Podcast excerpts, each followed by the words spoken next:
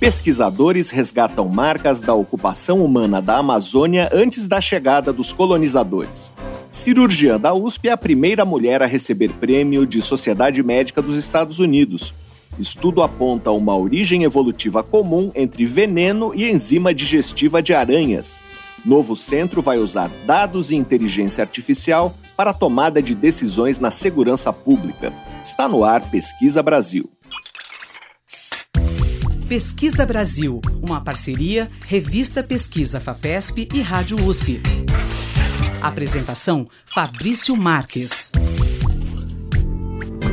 Olá, sejam bem-vindos ao Pesquisa Brasil, o programa de rádio e podcast da revista Pesquisa FAPESP. Eu sou Fabrício Marques, editor de política da revista, e o tema principal do programa de hoje é a história da ocupação humana da Amazônia antes da chegada dos colonizadores europeus nós vamos conversar com dois pesquisadores sobre os modos de vida dos habitantes da região há milhares de anos e sobre a descoberta de novas estruturas arqueológicas que estavam escondidas sob as copas das árvores da floresta. Outro destaque do programa é um prêmio concedido pela Sociedade de Cirurgia de Boston, nos Estados Unidos, que pela primeira vez foi concedido a uma mulher, e ela é brasileira. A pesquisadora da Faculdade de Medicina da USP, Angelita Gama, pioneira no Brasil de uma especialidade cirúrgica, a coloproctologia. Vamos conversar também sobre a criação do Centro de Estudos em Analytics e Políticas de Segurança, uma parceria entre a Fundação Getúlio Vargas, a USP e a Secretaria de Segurança Pública de São Paulo. As pesquisas do novo centro têm como objetivo ampliar o uso de dados e de ferramentas de inteligência artificial na segurança pública. E também vamos falar sobre um estudo que apontou uma origem evolutiva comum entre veneno e enzimas digestivas de aranhas. Você pode acompanhar o conteúdo de Pesquisa FAPESP nos nossos perfis nas redes sociais. Nós somos arroba Pesquisa FAPESP no Facebook e no Twitter e no Instagram e no Telegram, arroba pesquisa underline FAPESP. Nosso site é o revistapesquisa.fapesp.br e lá você pode ouvir o Pesquisa Brasil quando quiser e também pode se cadastrar na nossa newsletter, assim você acompanha a nossa produção de reportagens, vídeos e podcasts. E se quiser falar com a gente, fazer uma pergunta ou uma sugestão, escreva para o e-mail pesquisabr@fapesp.br. Pesquisa Brasil. Uma parceria da revista Pesquisa Fapesp e Rádio USP. apresentação Fabrício Marques. O programa começa com um giro de notícias. O Brasil perdeu nos últimos 38 anos 16% de sua vegetação não florestal, segundo um levantamento divulgado no dia 24 de novembro pela rede MAP Biomas. Esse tipo de vegetação é composto por gramíneas, ervas e arbustos e está presente em todos os biomas brasileiros. Segundo o estudo, a perda dessa vegetação entre 1985 e 2022 atingiu uma área de 9 milhões e 600 mil hectares. O biólogo Eduardo Vélez, da equipe da rede MAP Biomas, explicou que essa vegetação não florestal, embora seja minoritária e pouco valorizada, é muito importante pela grande diversidade de espécies de plantas e animais que abriga e pelos serviços ecossistêmicos que presta. Entre os brasileiros que escolhem reduzir o consumo de carne na alimentação, 76% são mulheres de alta renda e alta escolaridade que vivem em centros urbanos, de acordo com um estudo publicado na revista científica Appetite por pesquisadores das universidades federais do Rio Grande do Norte, da Paraíba e da USP, Segundo um comunicado de imprensa publicado pela agência Bore, foram analisados dados coletados por uma pesquisa online com 1.029 pessoas que se autodeclararam flexitarianas. Esse padrão alimentar limita o consumo de carne bovina e de frango a dois ou três dias na semana e o complementa com proteínas vegetais e ovos nos outros dias. Além da predominância feminina, o estudo também mostrou que mais da metade das pessoas que adotam uma dieta com consumo reduzido de carne fazem essa escolha por preocupações ambientais e com o bem-estar dos animais. O governo do Zimbábue, no sul da África, declarou estado de emergência na capital Harare em consequência de um surto de cólera que já matou pelo menos 50 pessoas e tem mais de mil casos confirmados. A doença é transmitida principalmente por água e alimentos contaminados. O epicentro do surto é o subúrbio de Quadzana, uma região bastante povoada e sem acesso a saneamento básico.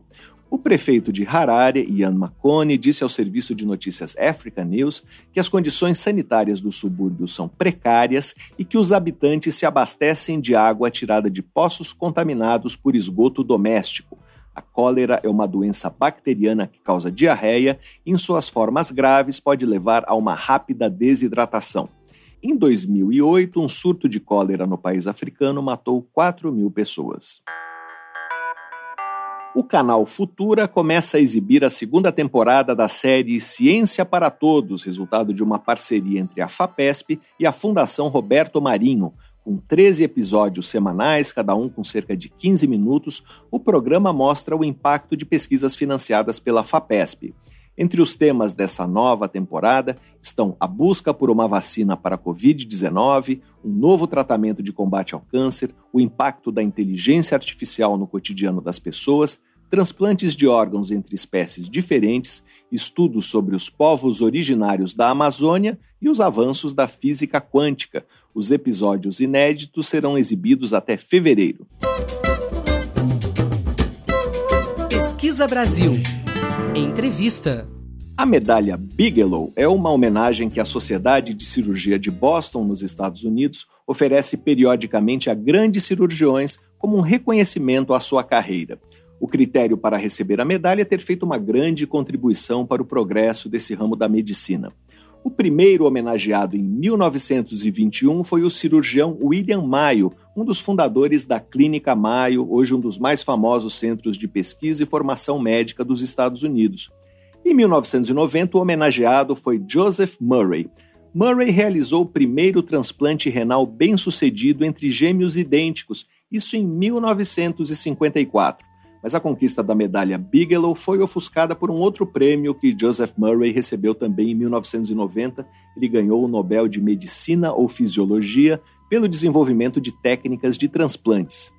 Nos últimos 100 anos, pouco mais de 30 cirurgiões foram homenageados e até agora eram todos homens. A grande maioria era dos Estados Unidos, embora a medalha também tenha sido conquistada por um cirurgião do Canadá, outro da Suécia e um do Reino Unido pois em 2023 a Sociedade de Cirurgia de Boston resolveu quebrar a escrita duas vezes e concedeu a medalha Bigelow a uma cirurgiã, isso mesmo, a uma mulher, e que fez carreira bem longe dos Estados Unidos e da Europa. A homenageada foi Angelita Gama, professora emérita da Faculdade de Medicina da Universidade de São Paulo, conhecida por ter aprimorado técnicas cirúrgicas em sua especialidade, a coloproctologia. Nascida em 1933 na ilha de Marajó, ela sempre foi uma pioneira. Em 1958, foi a primeira mulher residente em cirurgia geral do Hospital das Clínicas da Faculdade de Medicina da USP. E é com ela que nós vamos conversar agora. Olá, professora Angelita, seja bem-vinda ao Pesquisa Brasil. Muito obrigado por participar do programa. O prazer é meu, só meu prazer e uma honra, um orgulho participar desse programa. Professora, nós que agradecemos. A senhora acabou de ser homenageada pela Sociedade de Cirurgia de Boston. Como recebeu a homenagem? Que importância simbólica essa medalha tem para o Brasil e para as mulheres cirurgiãs? Veja bem, eu acho que eu fui muito privilegiada na vida. Porque, claro, que eu estudei muito, trabalhei muito, porém, muita gente trabalha, estuda muito e não é reconhecido em vida. E eu tenho tido a sorte, o privilégio de ter sido reconhecido. Essa medalha eu realmente não esperava por ela, porque só foram entregues até hoje, em todos mais de 100 anos de criação da homenagem, só foram entregues 33 medalhas. Eu recebi a 34 e realmente foi a primeira pessoa da América Latina e muito importante, a primeira mulher a receber essa medalha. Então eu fiquei extremamente feliz e orgulhosa e levando em consideração esse prazer, essa honra, não só para mim, mas para todos os médicos, para a medicina brasileira, para todas as mulheres, para as sociedades médicas do nosso país. Eu acho que isso, para o Brasil, é um engrandecimento. A senhora foi a primeira mulher residente em cirurgia no Hospital das Clínicas da Faculdade de Medicina da USP, isso em 1958. Também foi a primeira professora titular em cirurgia do Departamento de Gastroenterologia. Quer dizer, é, ser apontada como pioneira não é uma novidade para a senhora. Queria saber que tipo de obstáculos a senhora enfrentou para afirmar esse pioneirismo. Realmente eu fui a primeira mulher em várias sociedades importantes do mundo. Comecemos, eu fui contemporânea de uma outra cirurgiã plástica, a doutora Marilena Madalena, que trabalha em Santos, excelente cirurgiã plástica. Porém, nós enveredamos por uma área que naquela época a medicina já era considerada profissão para homens. Cirurgia, então, era realmente proibitiva para a mulher. Quando, em todas as clínicas, houve um internato, isso é bom que se diga, porque foi criado um internato, no sexto ano, roda-se por muitos, todas as especialidades. E eu tinha intenção de ser cardiologista, porque o professor Luiz de Cura era meu fã, eu gostava da cardiologia. Mas quando eu entrei numa cirurgia pela primeira vez, e o residente me estimulou, dizendo que eu tinha um jeito enorme para a cirurgia, eu percebi o meu caminho. E aí veio a primeira barreira. Além de ter enfrentado a barreira contra a vontade de meu pai, entrar na faculdade de medicina, enfrentar a cirurgia foi uma barreira enorme, porque não tive apenas oito vagas para a residência de cirurgia. E eu, durante uma rodízio de anato, eu peguei o primeiro lugar, como interna nas diversas eh, especialidades que eu fui passando. Então, eu tinha direito de fazer o concurso, mas me negavam o direito de fazer o concurso porque me disseram que eu ia, se ganhasse o concurso, usar uma vaga designada para homens, posto que a cirurgia é especialidade para, mulher, para homens e não para mulheres. Então, foi um não cheio que eu dei e não aceitei. Talvez o segredo do meu sucesso, além do trabalho, do estudo, foi não aceitar um não simplesmente por ser não. Aceitar o não só, só quando ele é realmente racional. Eu já aceitei alguns nãos e aí fiz muito bem de aceitar mas muitos outros eu vejo. Professora, ah, uma das suas principais contribuições foi a sua tese de livre docência em 1972, em que propôs uma abordagem para conservar o ânus em pacientes com câncer de reto.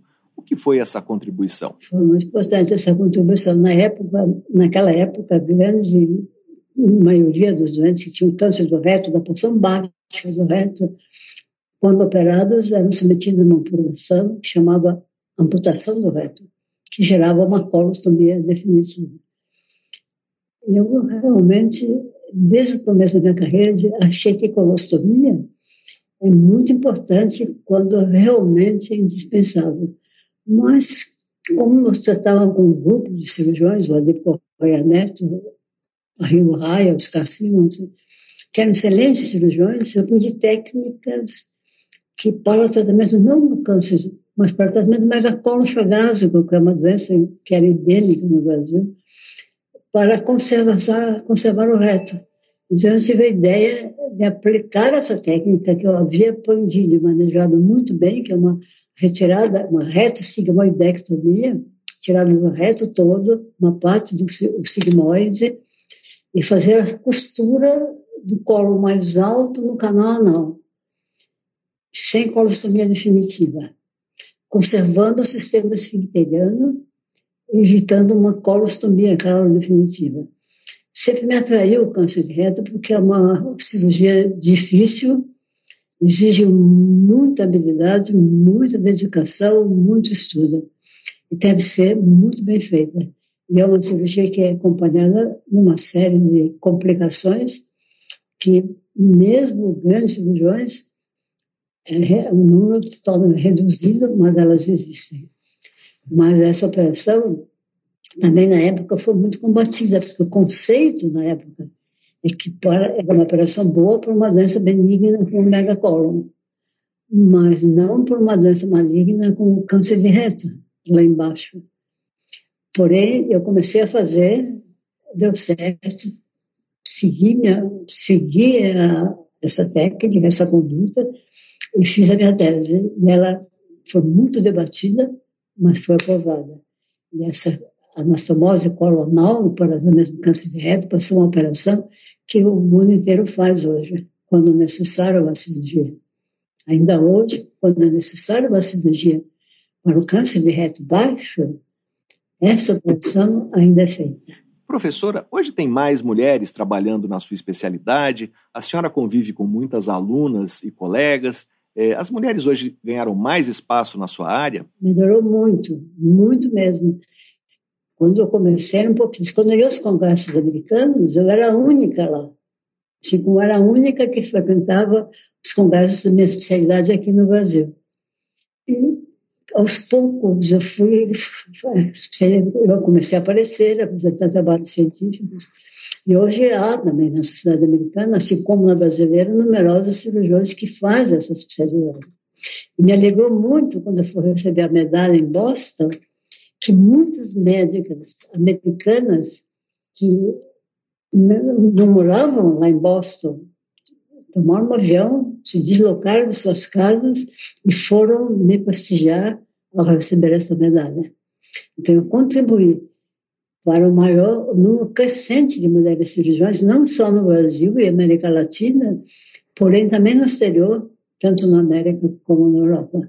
Então, as mulheres seguiram meu exemplo isso me dá um orgulho enorme. Isso significa que eh, realmente eu passei a ser reconhecida como excelente cirurgiã. E a senhora ainda opera bastante? Opero, acabei de operar hoje de manhã, tive cirurgia. E convivo, você fez uma pergunta se eu convivo bem com essas moças que fazem a mesma, minhas colegas, convivo muito bem com minhas colegas, me dou muito bem. E hoje de manhã, quando eu operava, eu falei para um acadêmico, porque quem instrumenta as nossas operações não são instrumentadoras, são acadêmicos de medicina, que fazem o rodízio e nos ajudam. E eu convivo bem com os alunos, com as alunas, me dou bem com a juventude. Isso também, isso é, talvez, uma das minhas grandes alegrias. É reconhecimento que eu tenho dos alunos. Eu sou muito grata aos alunos da Faculdade de Medicina, e não só da nossa faculdade. Eu sou muito convidada para aulas, abertura de cursos em outras faculdades do Brasil. Então, a juventude, eu respeito a juventude, me estimula a juventude a crescer. Nós conversamos com a cirurgiã, pesquisadora e professora emérita da Faculdade de Medicina da USP, Angelita Gama.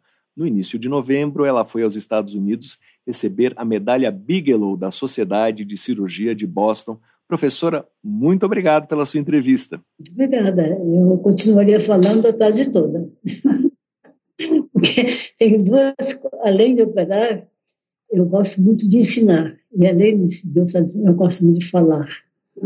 Isso talvez também tenha contribuído para o meu sucesso. Porque as pessoas muitas vezes têm um grande valor e não demonstram. Eu explico para as minhas colegas, tenham a sua autoconfiança e exponham, ponham de público a sua autoconfiança, a sua competência e mostrem que você é igual, igual aos cirurgiões homens. Muito obrigado, professora. Prazer. Extremamente prazeroso. Obrigada. Pesquisa Brasil, o programa de rádio da revista Pesquisa FAPESP. Desde os anos 2000, graças a imagens de satélites, foram identificadas na Amazônia enormes estruturas escavadas ou desenhadas no solo com pedras, os chamados geogrifos, isso em áreas desmatadas na parte oeste da floresta. Esses desenhos são sinais da presença humana na Amazônia bem antes da chegada dos colonizadores portugueses. Essas descobertas continuam em um artigo publicado em outubro na revista Science, assinado por 230 pesquisadores de vários países, foram localizadas 24 novas estruturas arqueológicas sob a copa das árvores, e os autores estimam que existam pelo menos 10 mil outras.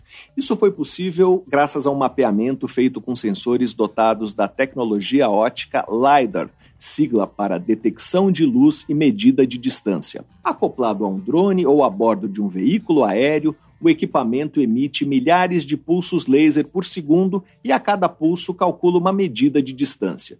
Com sua alta precisão, consegue enxergar o relevo da floresta amazônica por baixo da copa das árvores. Nós vamos conversar agora com o geógrafo Vinícius Peripato, estudante de doutorado do Instituto Nacional de Pesquisas Espaciais, o INPE, que é o primeiro autor do estudo publicado na Science. Olá, Vinícius, seja bem-vindo ao Pesquisa Brasil. Muito obrigado por participar do programa. É um prazer estar aqui, Fabrício. Vinícius, para começar, queria que você falasse sobre as estruturas arqueológicas que vocês identificaram que estruturas são essas? É, a gente encontrou diferentes tipos de obras de terra, entre elas a gente encontrou geoglifos, que é um tipo de estrutura bastante comum ali na região do Acre, que há tempos atrás elas eram utilizadas com propósitos religiosos, onde nessas áreas é bastante comum a gente encontrar urnas funerárias. A gente também encontrou assentamentos fortificados ali na, na, na reserva indígena do Xingu, que esses sim eram de fato habita locais habitados né, onde eles faziam toda a modificação da floresta, introduziam espécies para domesticação e consumo. É, também encontramos montanhas coroadas ali no Amapá e também monumentos megalíticos, né, que ali mesmo no Amapá tem o, o, o parque, se eu me lembro o nome, o, o Parque do Solstício, que é um que são afloramentos é, megalíticos posicionados em ordem geométrica que é, serviam como um tipo de observatório, era também um outro local utilizado como propósito religioso para essas comunidades pré-colombianas. O que são as montanhas coroadas e os monumentos megalíticos? Também, são todas são todas obras de terra, são feições né, é, cavadas no solo, né, seja pela formação de trincheira ou amontoado de terra, né, essas elevações ou depressões do solo, ela tem uma variação muito pequena, né, que a gente consegue observar pelo sensor LiDAR, são variações de menos de meio metro, que formam um formato geométrico semi-perfeito, vamos dizer assim. É, é um, forma uma estrutura que não é comum de formar no, no relevo por maneiras naturais. E também a, a diferença de, disso para o monumento megalítico é que eles de fato usavam rochas para fazer essas estruturas e essas formas geométricas. Né? Mas é, esse é um, apenas um caso particular que usavam rocha. Todos os outros eram a partir da utilização do, do solo. Né? Vinícius, é, se sabe quando essas intervenções foram feitas no relevo? A gente estima que o período de construção ou habitação dessas áreas era em torno de 1.500 a 500 anos atrás. Existem outros tipos de, de registros pré-colombianos que datam muito mais antigos e também são muito mais dispersos pela Amazônia que a gente não considerou eles por uma diversidade de razões. Essa descoberta abre novas possibilidades para se estudar o que foi a ocupação da Amazônia antes da chegada dos portugueses? Essas descobertas ela abrem novos estudos, novos caminhos né, para estudo tanto na antropologia, arqueologia, ecologia, porque considerando os resquícios arqueológicos que estarão nessas áreas, né, que foram identificadas, preservadas embaixo da floresta, teremos possivelmente acesso a material arqueológico praticamente intacto e além disso vai abrir a possibilidade da gente estudar como que era essa interação do homem com a floresta, como que ele introduzia as espécies nessas áreas, quais espécies e em que, em que grau que era feita essa alteração na floresta que a gente vê hoje. Dá para avaliar se era muita gente que vivia ali? Tem alguns estudos que estimam que a população é, que vivia na América pré-colombiana se assemelhava em quantidade ao próprio continente europeu. Então tem, tem muito, havia muita dinâmica aqui na região sul-americana durante esse período. Já tinha sido possível identificar algumas dessas estruturas em locais que não eram cobertos por floresta, isso por imagens de satélites. Queria que você explicasse como é possível enxergar embaixo da copa das árvores. Então, esse sensor LiDAR é um sensor muito avançado que ele emite milhares de pulsos infravermelhos sobre uma floresta, que no caso é a floresta. Só que como o dossel da floresta ele não é completamente fechado, ele não é opaco, parte desses pulsos ele atinge o tronco, atinge o, os galhos e também atinge o chão da floresta. Então, após uma, uma, um processamento de dados muito minucioso, a gente consegue fazer a remoção digital da floresta que existe em cima do relevo permitindo assim a gente estar tá observando o relevo sem nenhuma floresta e sem necessariamente fazer o desmatamento para estar tá procurando sobre essas estruturas. Né?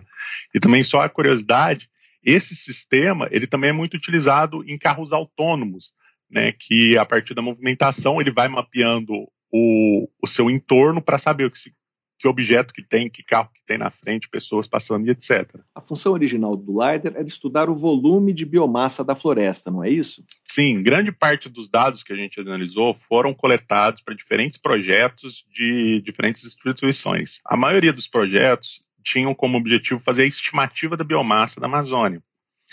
Mas a gente, sabendo da, dessa ocorrência, né, é, de, essa ocorrência arqueológica ali, principalmente na borda sul da Amazônia, que é o caso dos geoglifos, que ele tem muita concentração ali no Acre.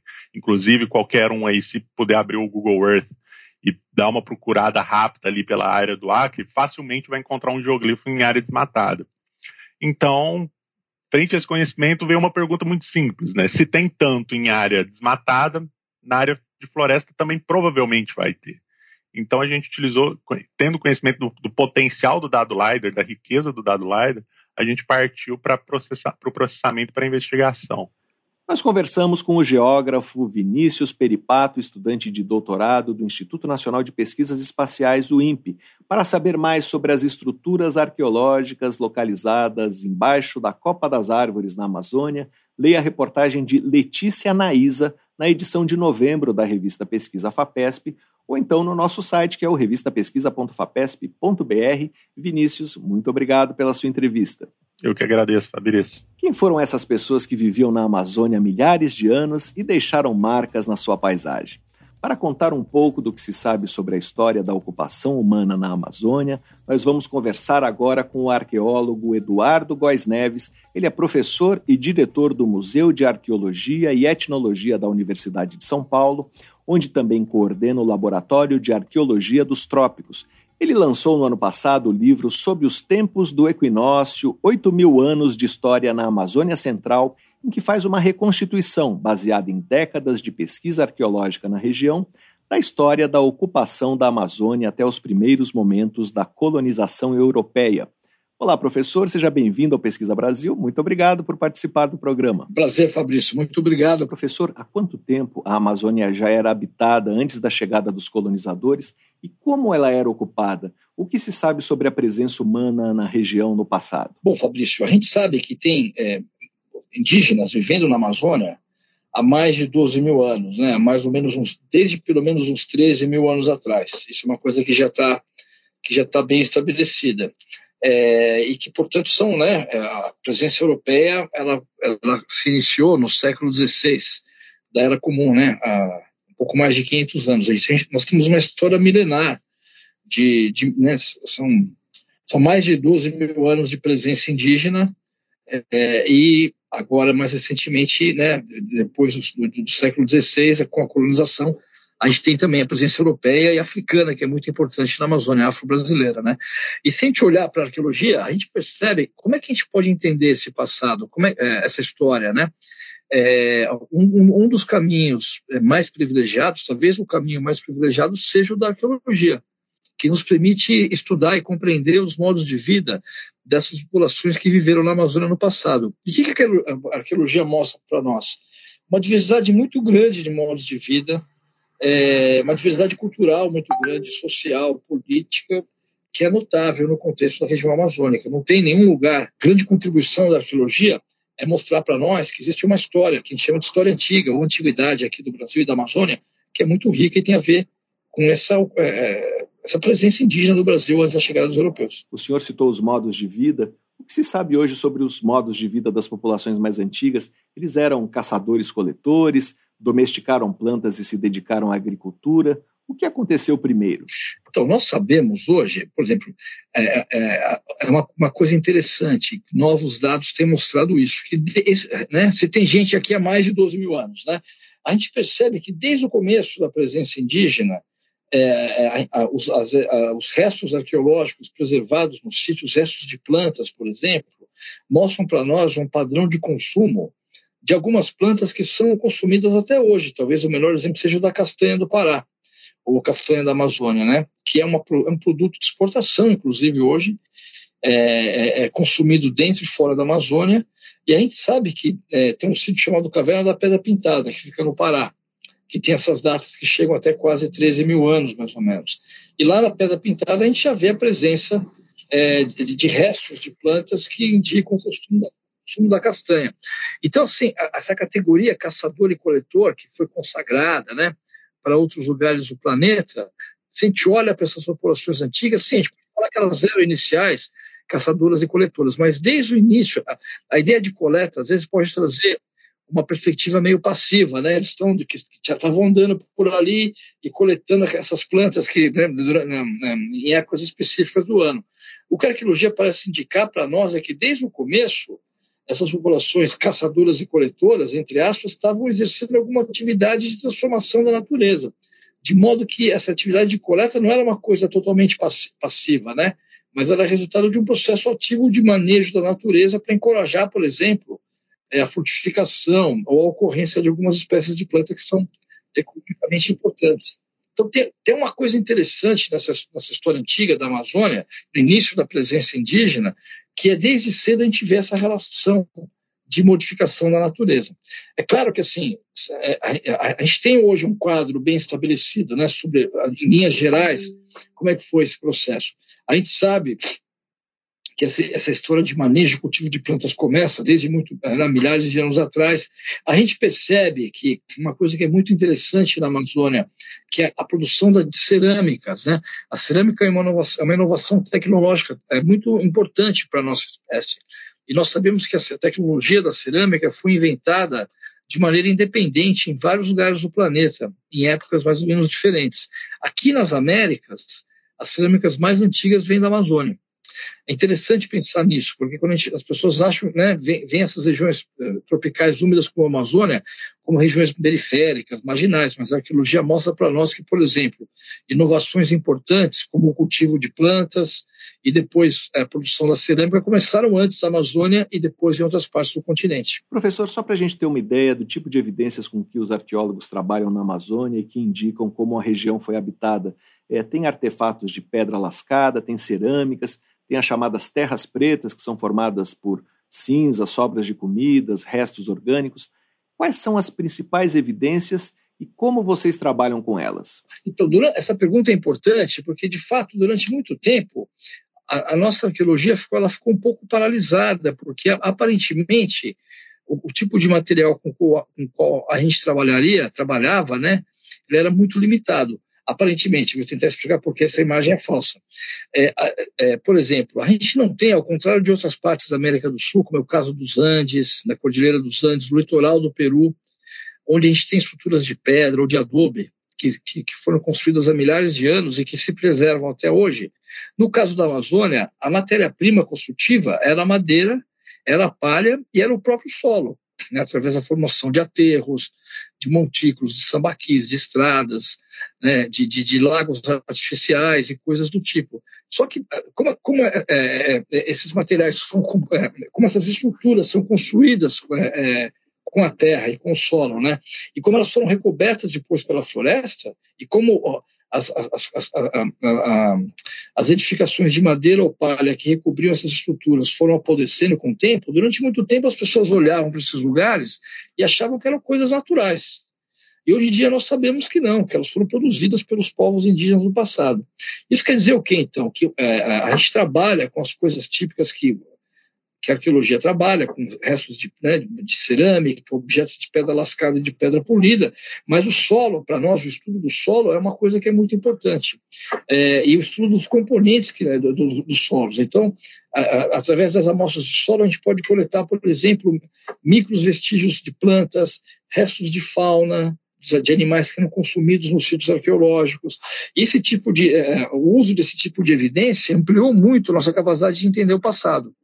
Nesse sentido, uma coisa que é muito interessante na arqueologia em geral e aqui na Amazônia é que ela é de fato uma, uma disciplina, é, é, a prática de conhecimento em arqueologia é uma prática que é transdisciplinar. A gente, né, uma boa pesquisa arqueológica hoje tem que ter especialistas de várias áreas. Tem que ter gente que trabalha com objetos de cerâmica ou de pedra lascada ou polida, mas tem que ter cientistas de solo, tem gente que trabalha com restos de animais, né, restos de fauna, diferentes tipos de restos de planta, análises químicas que podem ser é, feitas com por exemplo, é, esses ossos de animais ou de humanos que são encontrados, especialistas em, em estudo de ossos humanos, tem toda uma diversidade é, de, de, de vestígios que demandam estudos especializados que compõem a prática contemporânea da arqueologia e a gente vê isso também incorporado no contexto da Amazônia. Professor, é, tem relatos de espanhóis e de portugueses nos séculos XVI e XVII sobre a presença de assentamentos no Amazonas e nos seus afluentes. É, depois, em séculos mais recentes, não há relatos desse tipo. O que aconteceu com esses assentamentos humanos? Uma coisa interessante, de fato, se a gente olha para os primeiros viajantes, se a gente olha para a arqueologia também dessa época, a gente vai ver que no século XVI tem até uma frase famosa do cronista é, do Frei Gaspar de Carvajal, que era o cronista da, da expedição do Francisco de Orellana, que ele fala que de qualquer lugar que eles atirassem uma. Eles estavam viajando no barco, né?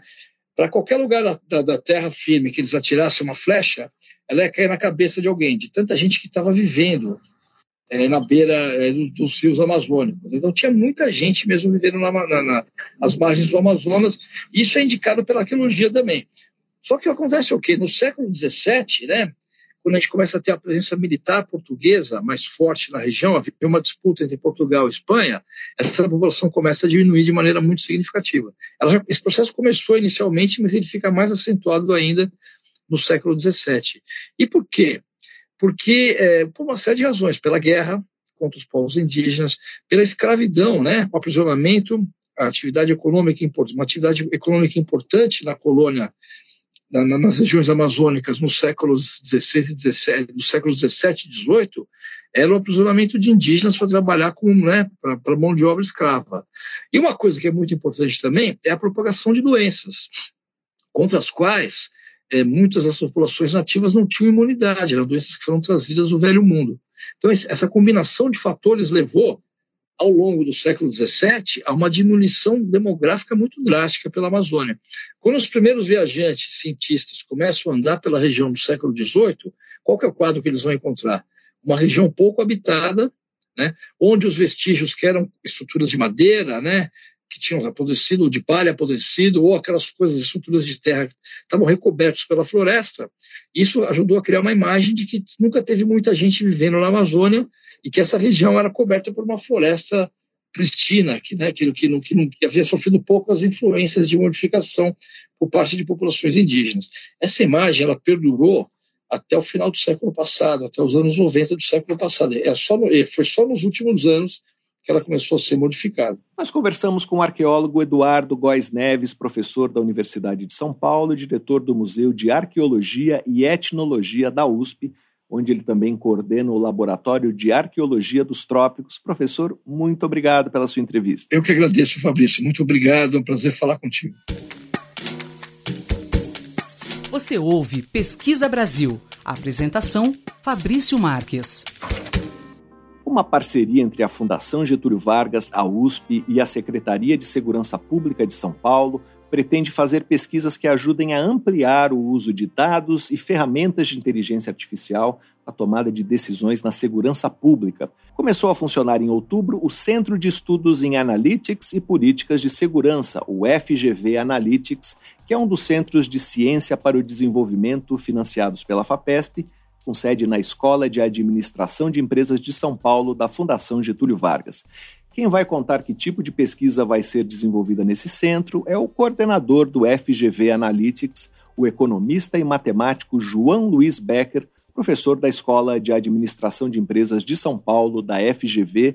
Olá, professor, seja bem-vindo ao Pesquisa Brasil. Muito obrigado por participar do programa. É um prazer enorme estar aqui com você. Para começar, queria que o senhor explicasse que estrutura o centro vai ter Quantas pessoas vão trabalhar lá? Tá bem. Ah, o centro é, é, como você já, já adiantou, né, é uma iniciativa né, uh, que, que, fomentada pela, pela FAPESP, nossa grande e utilíssima agência de, de fomento à pesquisa, uh, no sentido assim de buscar uma aproximação maior entre os pesquisadores, né, que às vezes estão encastelados né, nas suas universidades e tal, e a sociedade, de uma maneira geral, a comunidade, no sentido de uh, criar uma agenda de pesquisa né, uh, para os pesquisadores que seja centrada em problemas concretos, problemas práticos, problemas da ordem do dia. É? E, e essa, então, é, é, é, o que vai comandar a estrutura. O centro ele tem um, um, um, um comitê executivo de governança que é composto por um pesquisador principal, que sou eu, que eu sou o coordenador do centro, como, como, como coordenador de todo o centro, mas um vice-coordenador que é diretamente uh, ligado à Secretaria de Segurança Pública. É? É, é, é, o, é, o, nosso João Henrique, né, que participa como vice-coordenador do centro. Só aí já dá para ter uma ideia né, de que a agenda de pesquisa, as pesquisas que serão formuladas, serão sempre formuladas em acordância, em discussão, não é? Ah, ah, ah, mútua, né, de, de, de, entendimento mútuo sobre que problemas devem ser encarados, que metodologias são mais apropriadas. Então, esse é o papel da, da, dos pesquisadores, e aí, então, fazer uma agenda de pesquisa interessante. Por outro lado, o, o, centro terá uma, uma espécie assim de supervisão externa que é um comitê científico internacional, né, que será uh, organizado, será reunido uma vez por ano, para, de alguma forma, uh, vir ao Brasil, olhar o que, tem, o, o que é feito, o que foi feito uh, pelo centro, no, no, sentido das pesquisas, né, da realização das pesquisas, e equalizar isso com o estado da arte internacional sobre o assunto. Isso é um, é um elemento também muito importante. Então, tem um comitê executivo, tem um comitê consultivo internacional e a agenda de pesquisa vai sendo desenvolvida dessa forma. Professor, é, o que já está delineado em relação à agenda de pesquisa? Antes da entrevista, o senhor me dizia que houve um workshop com os pesquisadores envolvidos. O que é possível adiantar em relação aos temas dessa agenda? Eu mencionei o workshop porque fizemos um, workshop de, de meia tarde, alguma coisa assim, reunindo uh, pessoas, pesquisadores associados, tanto da Secretaria de Segurança Pública, policiais militares, policiais civis, né, o, o, pessoal da, da, ligado à tecnologia de informação da Secretaria de Segurança Pública, a vice-coordenação, evidentemente, João Henrique uh, esteve lá, e alguns pesquisadores né, uh, do, do nosso centro, ligados ao nosso centro. Ah, o, o, centro está sediado na escola de administração, mas os pesquisadores não são unicamente vinculados à escola de administração. Nós temos pesquisadores da escola de economia, nós temos pesquisadores da escola uh, de matemática aplicada, nós temos uh, pesquisadores da USP, ligados lá ao Instituto de Relações Internacionais. Então, é um grupo diversificado, né? são cerca de quase 30 pesquisadores associados nesse momento. E o centro está aberto, naturalmente, a outras iniciativas, outros pesquisadores que se juntam. Bom, nesse workshop, nós, nós aproveitamos o, o evento e acabamos discutindo algumas temáticas que uh, têm se mostrado né, uh, na, na, na, percepção da Secretaria de Segurança através de, de, uma, de, uma, de um monitoramento de queixas, de, de, de registros, né, de solicitação de serviços policiais, né, pelo Disque Denúncia, pelo 190, né, as coisas mais relevantes, aquelas que mais têm, têm emergido. E aí nós já identificamos uns cinco grandes grupos de, de temáticas. E cada um desses dá umas três ou quatro linhas de investigação, evidentemente. Então, estou aqui procurando resumir. Mas uma delas é a, a, um problema antigo de São Paulo, mas não apenas de São Paulo, de todo e qualquer grande metrópole, grande cidade nos dias de hoje, que é a questão das cenas abertas de uso de drogas, o que a gente rotula, né, numa, num linguajar mais apropriado, que são as populares cracolândias, né? Quer dizer que às vezes algumas pessoas se reúnem, começam a consumir droga e dá toda a série de crimes associados, né, e, e distúrbios associados nessa aglomeração. Então esse é um grande problema e esse é um problema que nós estamos então nos debruçando para verificar o que, que, a gente pode fazer com, com a identificação. Uh, nós temos imagens de drones, vamos usar uh, imagens de drones para capturar né, aglomerações, quando é que inicia, quando é que termina, coisas dessa natureza. Então, isso é tecnologia pura aplicada a isso. Tem também um outro tema, e é interessante que ele, ele emerge né, num momento em que o Estado de São Paulo, mas a cidade de São Paulo, o estado de São Paulo, todo o país está um tanto quanto impactado com este, esse último episódio aí de agressão numa escola, né? A, a vida com, com, a fatalidade, né? De uma de uma vítima. Então esse é um problema candente também que tem emergido com mais intensidade, fruto provavelmente da repercussão que isso causa nas redes sociais, né? Às vezes um elemento de, de uh, exibicionismo de alguém que faz, outros imitam, né? que são a, a, essa questão de observar ou, ou, buscar alguma proteção maior digital, tecnológica para as escolas, né? desses ataques de agressores ativos e de replicadores, que são aquelas pessoas que repercutem né, o fato e aí incentivam outros a fazer esse mesmo tipo de coisa. Nesse caso específico do ataque às escolas, é, como uma ferramenta de inteligência artificial poderia ajudar a prevenir esse tipo de evento? Esses episódios né, lamentáveis, evidentemente, a gente fica triste até de falar na, na, nos episódios, mas esses episódios eles não acontecem assim de um, de um numa centelha de um, de um dia, de um dia para o outro. Eles são de alguma forma, né, detectáveis pela, pela pela, pelas conversas, por exemplo, pelas atividades desses futuros agressores, ainda antes da agressão, nas redes sociais, por exemplo. Tem indícios, a gente pode colher indícios, né, monitorando essas redes sociais que são abertas, né? ninguém está invadindo a privacidade de ninguém, porque as pessoas que fazem isso às vezes têm esse, essa peculiaridade de um exibicionismo, né? eles querem se mostrar.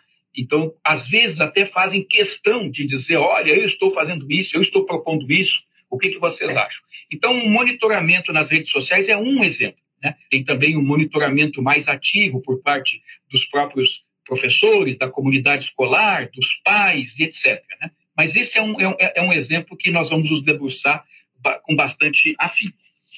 Uma outra, uma outra uh, uh, temática né, que é também relevante e tem emergido com mais intensidade eh, na medida que a sociedade se desenvolve, e nós estamos aí testemunhando essa questão das desigualdades de gênero, né, é a questão de agressão a mulheres, né, pelo fato de serem mulheres. Isso é, é execrável e é uma preocupação da sociedade toda e nós vamos também agir aí, uh, buscar, uh, investigar algumas formas né, de, uh, não vou dizer resolver, mas pelo menos atenuar, pelo menos buscar informações que levem a uma, a uma deterrência né, dessa, da, da, da, de intensidade desse tipo de agressão.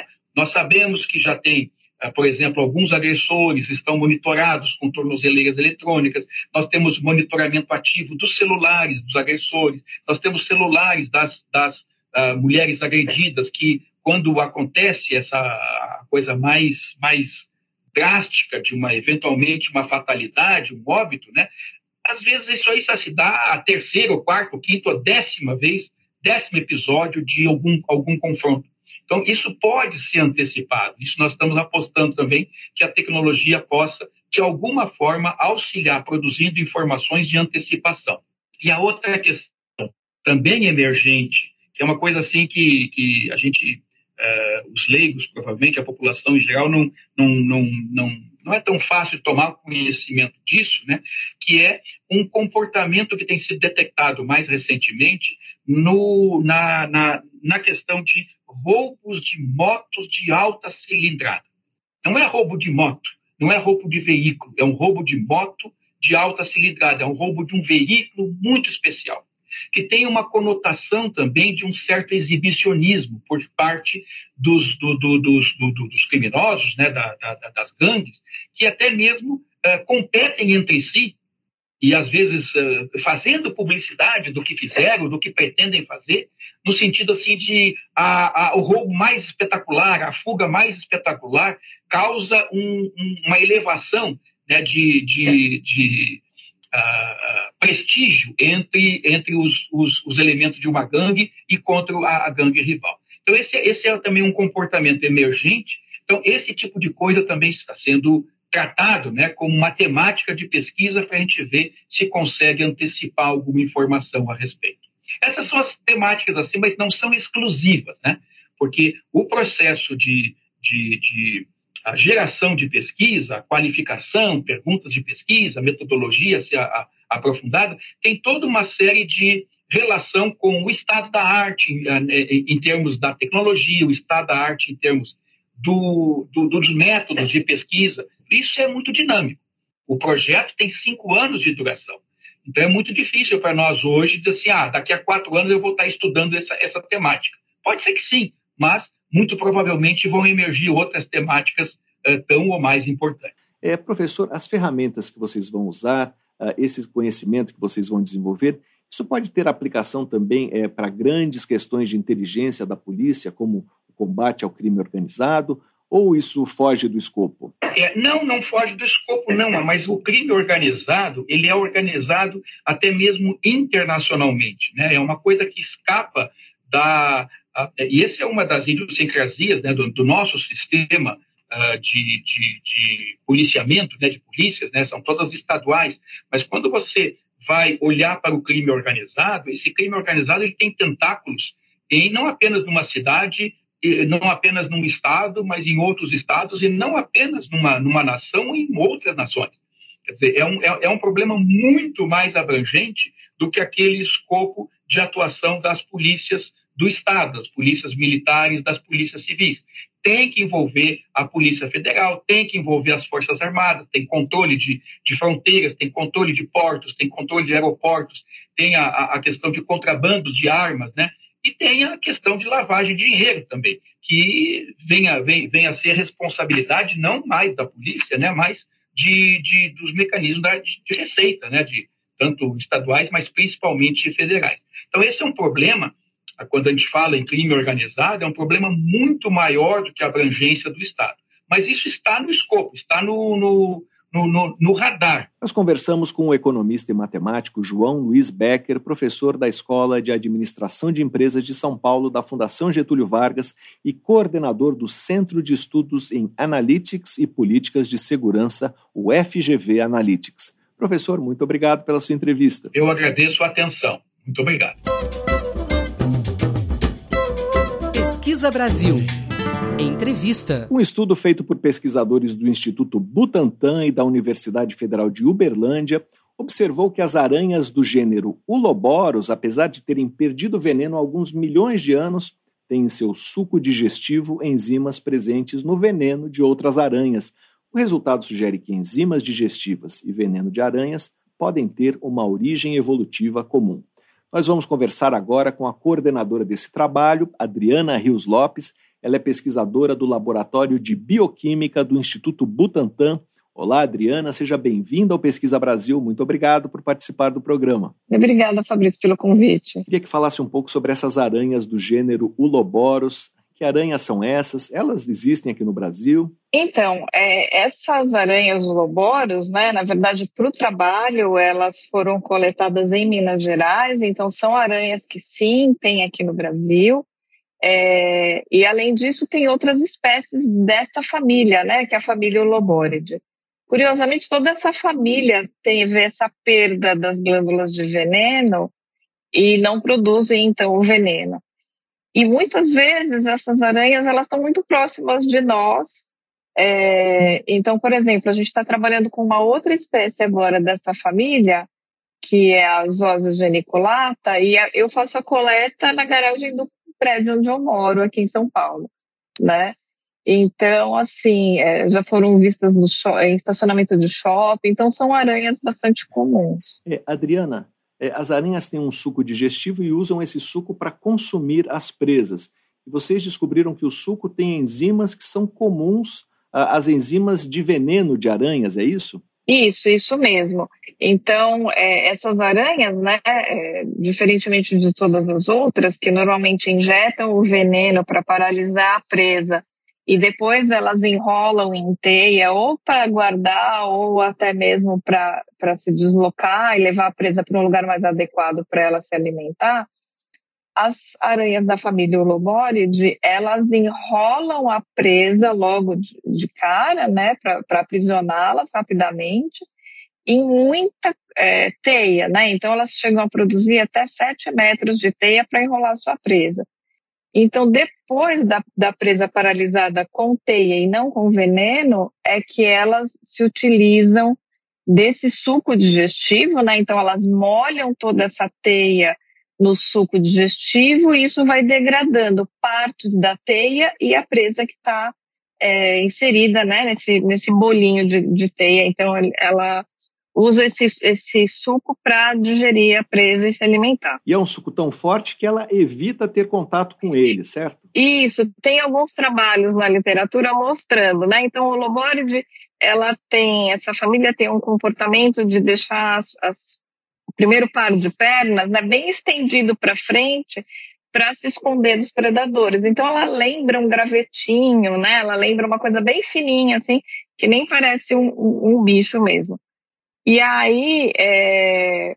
só que quando ela vai se alimentar, ela tem que distanciar esses pares de pernas e tem trabalhos mostrando que tratando as, as pernas da própria aranha com o, suco digestivo dela, isso uh, degrada as pernas, né? Acaba causando é, ferimentos, né? Na, nessas, nesses membros e então ela tem que evitar, sim. É, Adriana, esse trabalho foi feito é, dentro de um projeto chamado Enzimologia e Fisiologia Molecular em Aracnida.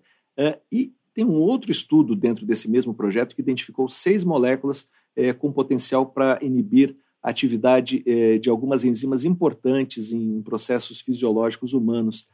Queria perguntar se esses achados têm algo em comum, algo convergente com o estudo das aranhas uh, uloboros. Isso, tem. Então, nesse outro trabalho, a gente achou um, um grupo de moléculas que nós chamamos, né, na, na são inibidores, são é, moléculas que são reguladoras das, das enzimas. Então, elas evitam que as enzimas funcionem, né? É, e elas podem inibir, controlar tanto as, as, enzimas da própria aranha, quanto as enzimas das presas que elas ingerem, porque elas ingerem uma quantidade de alimento muito grande de uma única vez, então elas têm que controlar também é, enzimas que sejam funcionais e que venham da própria presa.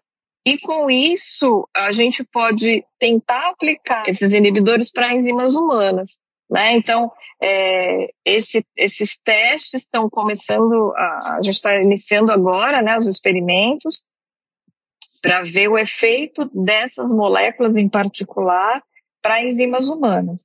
O que a gente tem, né, que saiu publicado nesse trabalho, são para enzimas que a gente usa como, como um controle, mas é uma enzima bovina, então a gente viu que tem atividade inibitória, né, uma tripsina bovina, viu que tem atividade inibitória, e, e a gente pode testar em enzimas humanas agora. Então, é, é, isso é o novo desafio, né? E esse tipo de descoberta pode ter aplicação? Então, por exemplo, uma das, das questões que a gente quer buscar é ver se esses inibidores eles têm efeito na coagulação sanguínea. Né? Então, como é que o nosso, é, como é a regulação da nossa coagulação? Né? Então, ah, a gente faz uma ferida, é, vai, vai sangrar, mas isso tem que estancar, né? Isso tem que parar de sangrar, senão a gente ficaria perdendo sangue. Então, toda essa regulação é feita através de enzimas que são produzidas nessa situação em particular e de inibidores que regulam essas enzimas. Para o nosso próprio funcionamento, nós mesmos produzimos uma série de inibidores de enzimas que regulam o, o processo fisiológico. Então, numa condição ou em outra, né, toda a fisiologia humana. É, então, a gente mesmo tem alguns inibidores, mas como essas moléculas vindas de aranha são bastante diferentes, elas podem adquirir um papel diferente atuando nas enzimas humanas. Então, é super importante quando a gente acha esses reguladores. Um outro papel que a gente também tem estudado com essas moléculas é se eles teriam atividade inseticida, por exemplo. Porque já que essas aranhas elas se alimentam principalmente de insetos, esses inibidores eles devem funcionar como reguladores de enzimas de insetos. Né? Então, a gente poderia, por exemplo, evitar, é, impedir a digestão em pragas agrícolas, por exemplo, que a gente já testou que essa molécula tem alguns efeitos, né? É, então, poderia ser um, um inseticida aplicado aí para a agricultura. É, um dos estudos também, a gente está é, testando essas moléculas em em mosquitos, né, em Aedes aegypti, então a ideia é que impeça a digestão dos, nos mosquitos, né, esse inibidor, e aí que eles se desenvolvam menos, que eles fiquem mais vulneráveis ao inseticida. Então, eu tenho uma, muitas potenciais aplicações. Nós conversamos com Adriana Rios Lopes, pesquisadora do Laboratório de Bioquímica do Instituto Butantan, para saber mais sobre as enzimas encontradas no suco digestivo das aranhas do gênero Uloboros, leia a reportagem de André Julião na Agência FAPESP. O site é agência.fapesp.br. Adriana, muito obrigado pela sua entrevista. Muito obrigada, Fabrício. Você ouve Pesquisa Brasil. Apresentação: Fabrício Marques. Antes de terminar, uma última informação. Pesquisadores mostraram que a tecnologia de inteligência artificial do ChatGPT é capaz de gerar dados falsos de ensaios clínicos, inventados para sustentar um resultado científico fraudulento. Em um artigo publicado no dia 9 de novembro na revista JAMA Ophthalmology, pesquisadores italianos usaram o GPT-4, que é a versão mais recente do modelo de linguagem por trás do ChatGPT, associado a um outro modelo que produz análises estatísticas e visualização de dados. A pedido dos autores, a inteligência artificial manipulou dados de ensaios clínicos sobre dois tipos de cirurgias oculares para tratar uma doença na córnea chamada ceratocone. A manipulação foi feita para chegar à conclusão de que uma cirurgia era mais efetiva do que a outra, embora isso seja mentira. Giuseppe Giannacari, cirurgião oftalmologista da Universidade de Cagliari, na Itália, disse à revista Nature que o objetivo do trabalho foi mostrar que, em poucos minutos, é possível fazer com que o modelo de inteligência artificial gere resultados científicos convincentes, mas que não são amparados por dados reais e que podem até mesmo ir na contramão das evidências. Para constatar a fraude, é necessário fazer uma análise minuciosa nos dados originais e nos resultados estatísticos, o que nem sempre é feito na revisão de artigos científicos. E aqui termina o Pesquisa Brasil de hoje. Para ficar por dentro da nossa produção de reportagens, vídeos e podcasts, você pode se cadastrar na nossa newsletter através do site da revista Pesquisa FAPESP, que é o revistapesquisa.fapesp.br, ou então se inscrever no nosso canal no serviço de mensagens instantâneas Telegram procure por Pesquisa FAPESP ou arroba pesquisa underline FAPESP. E se você quiser falar com a gente, fazer uma pergunta ou uma sugestão, escreva para o e-mail pesquisabr.fapesp.br. O programa tem produção, roteiro e edição de Sara Caravieri. Eu sou Fabrício Marques, editor de política da revista Pesquisa FAPESP. Agradeço muito a sua atenção e até a próxima. Você ouviu Pesquisa Brasil, uma parceria da revista Pesquisa FAPESP e Rádio USP.